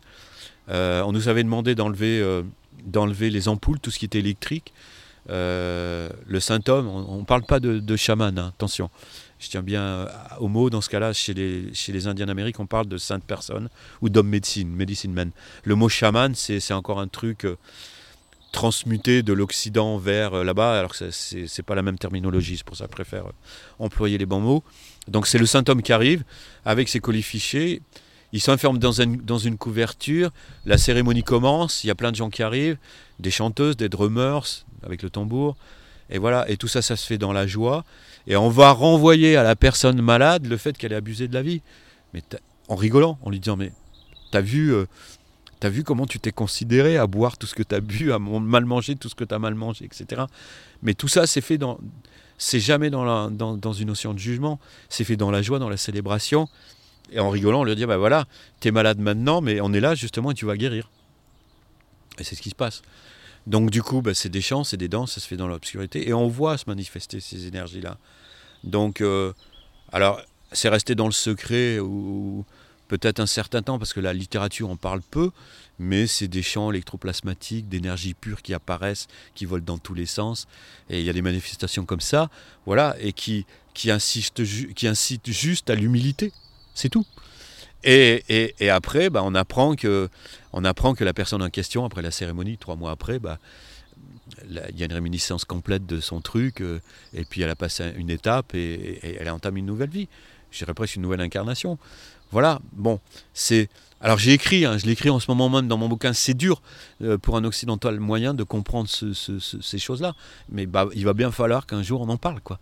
Qu'à un moment donné, oui, la, force de, la conscience, elle peut produire une énergie pure qui celle-ci peut, amener à la guérison, et, voilà. Alors Effectivement, dans les autres traditions, on parle de qui, on parle de chi, euh, de je sais pas quoi, peu importe la traduction. Mais moi, je l'ai vu de mes yeux, euh, de mes yeux vus avec mon épouse, avec un collège de personnes qui étaient là, occidentales, qui eux aussi, avec leur, euh, on va dire, comment on va dire, sacro-sainte euh, euh, éducation judéo-chrétienne, avaient aussi des doutes. Il y a de quoi se poser des questions, c'est sûr, mais ça dure pas longtemps. Moi, je sais que, en tout cas, quand ça m'est arrivé, que j'ai vu ça, ensuite, il y a eu un, autre champ électroplasmatique qui, a- qui est apparu en forme ovoïdale, qui est venu nous visiter, nous voir, comme si c'était une manifestation qui, devenait, qui venait elle-même de Gaïa, quoi, de la Terre elle-même, pour, euh, je sais pas, magnifier tout ça, quoi.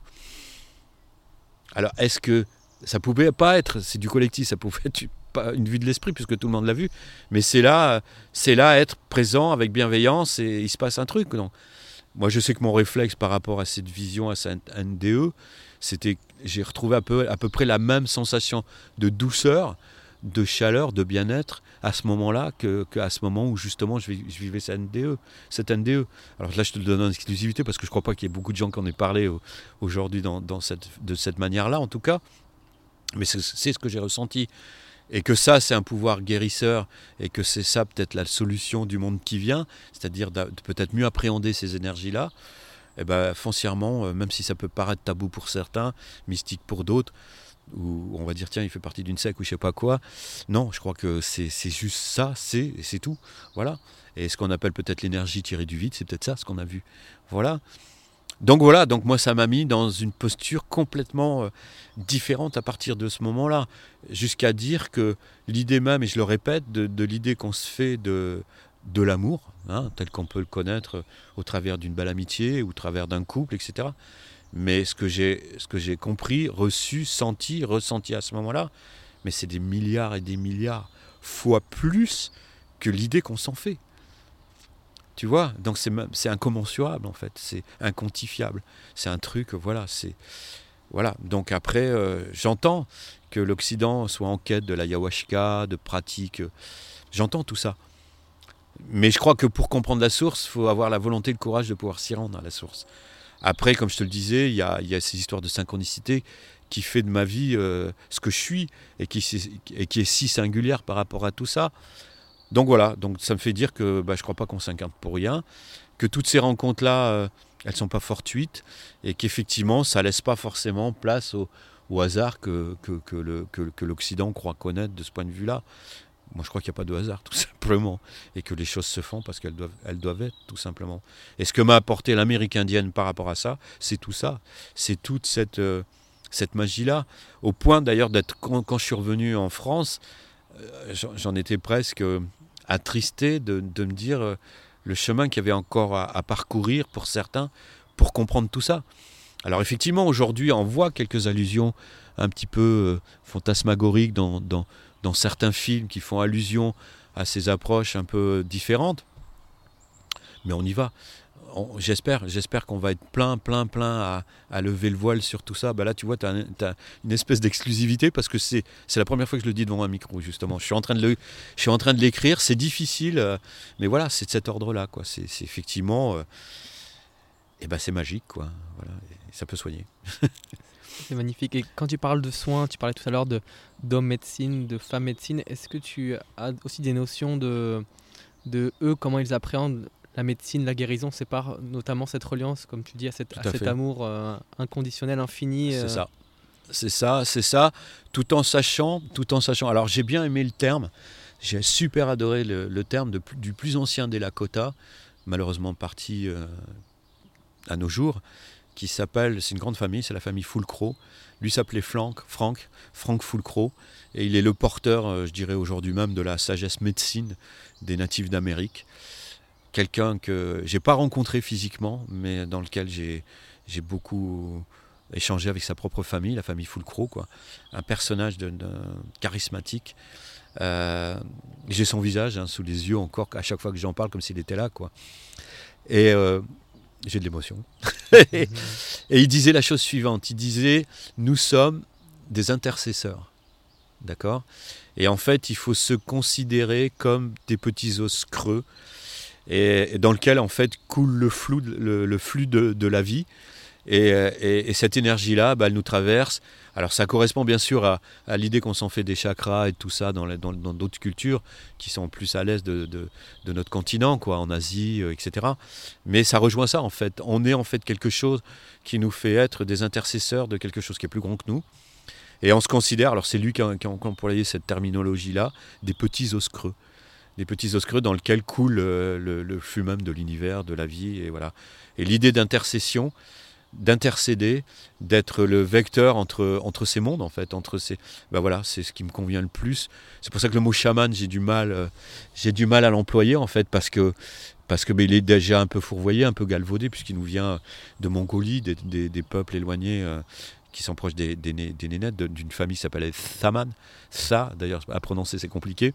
Thaman, et qui a donné le mot chaman en Occident voilà, qui sont eux aussi des intercesseurs, euh, avec d'autres pratiques. D'ailleurs, c'est des familles euh, proches. Hein. Supposer qu'ils aient traversé ou pas le, détroit de Bering pour avoir eu dans le temps euh, un échange quelconque sur, sur les points de corrélation entre ça et le reste.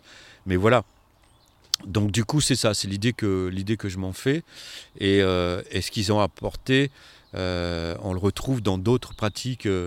justement, alors justement, on fait le pont entre la Sibérie, etc et le détroit de Bering, on retrouve des pratiques euh, du même type, du même ordre euh, aussi euh, chez les nénettes, les tsatsam et tout ça. Alors les pratiques sont un peu différentes en termes de, de progression de cérémonie. Donc voilà, mais l'objet, l'objet, euh, en tout cas l'appréhension animiste, en est à peu près la même.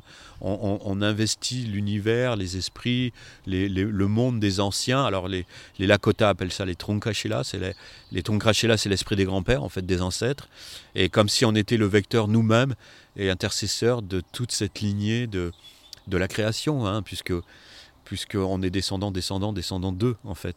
Et eux, ils le voient comme ça, en fait. Donc les grands-pères des grands-pères des grands-pères, quoi. Donc c'est pour ça que le Père Ciel a toute son importance. Et, les grands-pères Tonkachila sont là pour justement accompagner ça. Alors chez nous, en Occident, on, appellera, on appellerait ça des anges, des esprits, euh, etc. Mais là, c'est ça. Euh, leur vision à eux, c'est ça. Et euh, selon toi, pour, pour l'avenir, ce qui vient, qu'est-ce que... Quelle est leur vision là-dessus? Alors c'est un sujet, c'est un sujet assez, assez, assez débattu. Moi, je me suis demandé promptement... Hein, si, euh, parce qu'en fait, ça m'a forcément amené à, étudier les mythes fondateurs par découlaison, et surtout ceux liés au, peuple racine. Et du coup, on se rend, on se rend compte qu'en fait, il y, a plein de corrélations, en fait. Et que les mythes fondateurs relèvent toujours du même, euh, de la même approche, à savoir que, qu'on soit chez les, chez les Apothèques, chez les Incas, chez euh, les Mayas, chez chez plein de peuples, chez les Kogis, chez les Unis, chez, euh, chez les Shoshone, chez les Arapaous, enfin voilà, on retrouve quand même des dénominateurs communs. Et ces dénominateurs sont, sont liés d'abord au mythe fondateur de la création et se jouent comme euh, des cycles. D'accord? Alors, ils ne sont pas forcément dans les mythes et dans les contes traduits de la même manière, mais en, tout cas, ils se rejoignent très souvent. Quoi. Donc, en fait, pour, pour, les, pour, les, pour les Lakota, ils vont être traduits d'une manière, pour les Shoshone d'une autre en utilisant d'autres euh, on appelle ça des triscaires, c'est-à-dire c'est des personnages invisibles, des avatars en fait, euh, mais on retrouve toujours les mêmes histoires. Donc une notion de cycle, et, que pour eux déjà d'une part on quitte, on, fait, on termine un cycle, euh, comme le disent les Mayas, hein, les Aztèques, donc on, rentre dans un nouveau cycle, et ce nouveau cycle apporte une évolution forcément, plus que le tout étant, c'est que ce qu'ils appellent le grand mystère, Wakrant, Wakantranka, on appellera ça Dieu par exemple, l'âme du monde pour euh, Frédéric Lenoir, euh, eux ils appellent ça le, grand mystère, il est lui-même aussi euh, dans l'impermanence, donc il évolue. Donc puisque le grand mystère évolue, le reste évolue aussi également. Donc il y a cette notion-là qui vient et qui amène tout juste derrière une notion prophétique d'accord Ou des notions prophétiques, puisque ces prophéties sont traduites de, différentes manières suivant les communautés, suivant les nations. Et là, si on, si on prend la prophétie Lakota, on prend la prophétie du, bison blanc. D'abord, ce qu'il faut savoir, c'est que c'est la seule euh, tradition, euh, enfin en tout cas euh, à ma connaissance, hein, parce que j'ai cherché un petit peu, mais c'est la, la, seule tradition qui a féminisé son avatar, donc l'avatar qui pourrait correspondre au Christ dans la tradition judéo-chrétienne, par exemple, c'est la femme en fond bison blanc. D'accord? C'est une femme. Elle apparaît, euh, elle apparaît dans son histoire à deux jeunes Lakota euh, à qui elle a délivré un message. dont un est bienveillant et l'autre malveillant, donc elle, le fait cramer sur place de sa malveillance, et elle dit à l'autre, ben, on va rejoindre le village, et j'ai des choses, tu vas les prévenir, j'ai des choses à leur transmettre, j'ai des choses à leur, à leur dire. Et c'est comme ça que ce jeune, euh, avec toute peur confondue forcément, puisqu'il vient de, perdre son, son ami, qui disparaît, on ne sait pas trop comment, puisqu'elle arrive, euh, elle, arrive, elle euh, sous la forme d'un nuage en fait. Hein. Et elle est appelée la femme bison blanc parce qu'elle elle, arrive sous la forme d'un bison blanc. Et, du coup, elle, dit à ce jeune en question qu'elle se doit d'apporter le, plus sacré des sacrés de l'univers. Et en l'occurrence, c'est la chanumpa, c'est la pipe, la pipe sacrée de, commun à tous les, tous les peuples d'Amérique du Nord. Donc elle apporte la pipe, la chanumpa sacrée au peuple, et elle donne en quelque sorte des, conseils de, bienveillance en fait, par rapport à la terre, par rapport à, l'humain, par rapport à l'organisation, par rapport à l'organisation sociale, par rapport à tout ça en fait, comme j'assimilerais à, à, Moïse en 100 ans ou voilà. Donc euh, voilà, c'est ce qui fait la singularité de la femme enfant bison blanc. Et de manière prophétique, il est dit dans la fin de cycle que justement d'autres bisons blonds, un particulier apparaîtra en cycle, et ça s'est produit d'ailleurs il, y a deux ans, euh, et ça annoncerait justement euh, la fin du cycle, qui ne veut pas dire pour, le temps, pour autant la fin des temps, mais juste une évolution de tout ça, et qu'il y a une reliance, là aussi on en parle très peu, une reliance malgré tout des natives Lakota avec ce qu'on appelle les, en, anglais les Star People, les, les frères des étoiles, les starseeds.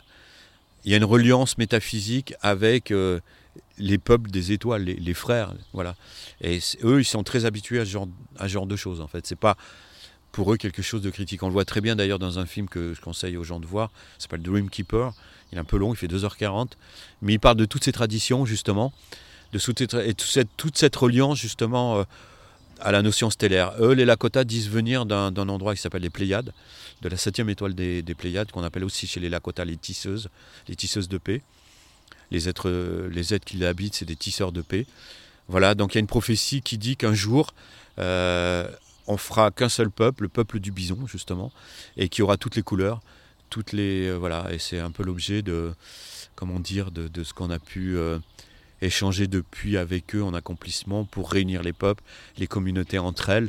Et moi j'avoue que je me relie parfaitement à, ce genre de, choses, à savoir qu'une nouvelle nation dans ce cycle va, venir, qui celle-ci euh, n'aura plus le problème de la culture, de la race, de, de je sais pas quoi, de la couleur, de voilà, il y aura une espèce d'unification qui fera que ce, ce peuple, le peuple du bison, sera enfin en reliance totale avec tous les éléments en fait. Voilà, avec tous les règnes. Et c'est, ils, appellent ça aussi la, la fameuse tribu arc-en-ciel. Quoi. Voilà, donc c'est ce qu'il y a sur le taux. Alors attention de ne pas tomber non plus dans la, comment on va dire, dans l'appréhension un peu Rambo, un peu New Age du propos, parce que c'est un peu fastoche aussi, quoi. Mais il y a bien, il y a bien quelque chose qui, qui dans la prophétie parle de, de, l'unification en fait, des, des, communautés, des cultures et des peuples, quoi. Voilà. Un nouveau monde, un nouveau monde de paix, de, sous une, humanité unie, indivisible à, créer. C'est ça. Euh, c'est ça, plus harmonieuse, plus, plus en conscience. D'ailleurs, nous, les, Occidentaux, ils nous appellent les, petits frères blancs. Euh, ils nous laissent sous-entendre qu'on est en train, nous aussi, de grandir dans cette conscience. Et a priori, c'est ce qui se passe. On voit bien aujourd'hui les reliances avec tout ça, au point que j'étais encore au, téléphone avec, euh, je le cite, avec Jean-Pierre euh, il y a quelques jours. On a lancé une revue qui s'appelle Native.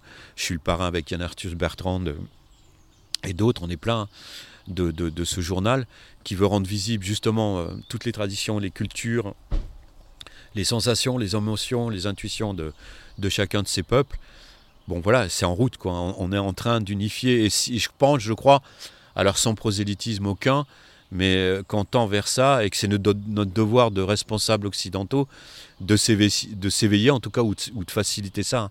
Voilà, donc et moi très tôt, donc depuis 1990, je, m'emploie en tout cas, euh, comme je le peux d'ailleurs, hein, avec qui veut et quand, c'est possible de pouvoir le faire. Et que ce soit d'ailleurs avec des natifs d'Amazonie ou d'ailleurs. Voilà. Merci. Il, reste tout plein de, très belles choses à faire en tout cas qu'on arrive à la fin de cette, euh, cette entrevue. je vais te poser la, question rituelle euh, du podcast. Si tu avais un dernier message à transmettre à l'humanité, comme une bouteille à la mer, quel serait ce message? Eh ben de, de s'exercer à faire comme tous les natifs premiers de la Terre, en fait. D'essayer, pour, pour, pour le peu que, que, les gens en prennent la mesure, de rejoindre ce qu'on appelle la, la conscience. Prenez conscience. Prenez conscience que vous êtes dans un monde sublime, que si vous faites le tour euh, à 380 degrés de votre environnement, il est parfait. Tout est, à sa place, tout a sa raison d'être, et que c'est qu'en conscience, dans tous les actes, dans tout, voilà, qu'on arrivera à changer ce fameux paradigme, voilà, et manger en conscience, dormir en conscience, s'aimer en conscience, euh, voilà, je crois que c'est ça, c'est de s'approprier une bonne fois pour toutes cette reliance à sa propre conscience, qui celle-ci est reliée elle-même à une conscience plus, plus élargie, universelle, qui nous relie tous en fait. On, est tous partie, euh, partie intégrante de cette trame de la vie. Maintenant, il faut le faire en conscience et sur le terrain par des actes. Je pense aussi que l'intellectualisation des choses n'y suffit plus. On peut les dénoncer, on peut dire que tout va mal, mais c'est des actes maintenant. Il est, on a, on a guère le temps avec les bouleversements climatiques, avec tout ce qui arrive aujourd'hui euh, de, de, de, probants euh, sur les bouleversements qu'on est en train de vivre. Je ne pense pas pour autant que euh, c'est une catastrophe non plus, hein, mais il est temps d'en prendre conscience et justement à ce moment-là d'en prendre vraiment la mesure et d'être dans l'acte et, et, et, et, sur le terrain, quoi. Voilà, en conscience, encore une fois. Et avec amour, bien sûr. Eh bien, merci beaucoup, Paul. Il n'y a pas de quoi. Merci aussi. Euh, et à bientôt euh, pour un prochain podcast. Je te remercie aussi. Si vous voulez soutenir Evolution Talk ainsi que mon projet de plantation de forêts fruitières et de création de sanctuaires pour la nature, vous pouvez m'aider sur Tipeee. Vous trouverez le lien dans la description ou sur mon site web www.benjamin.lotin.fr. Merci pour votre écoute et à bientôt sur Evolution Talk.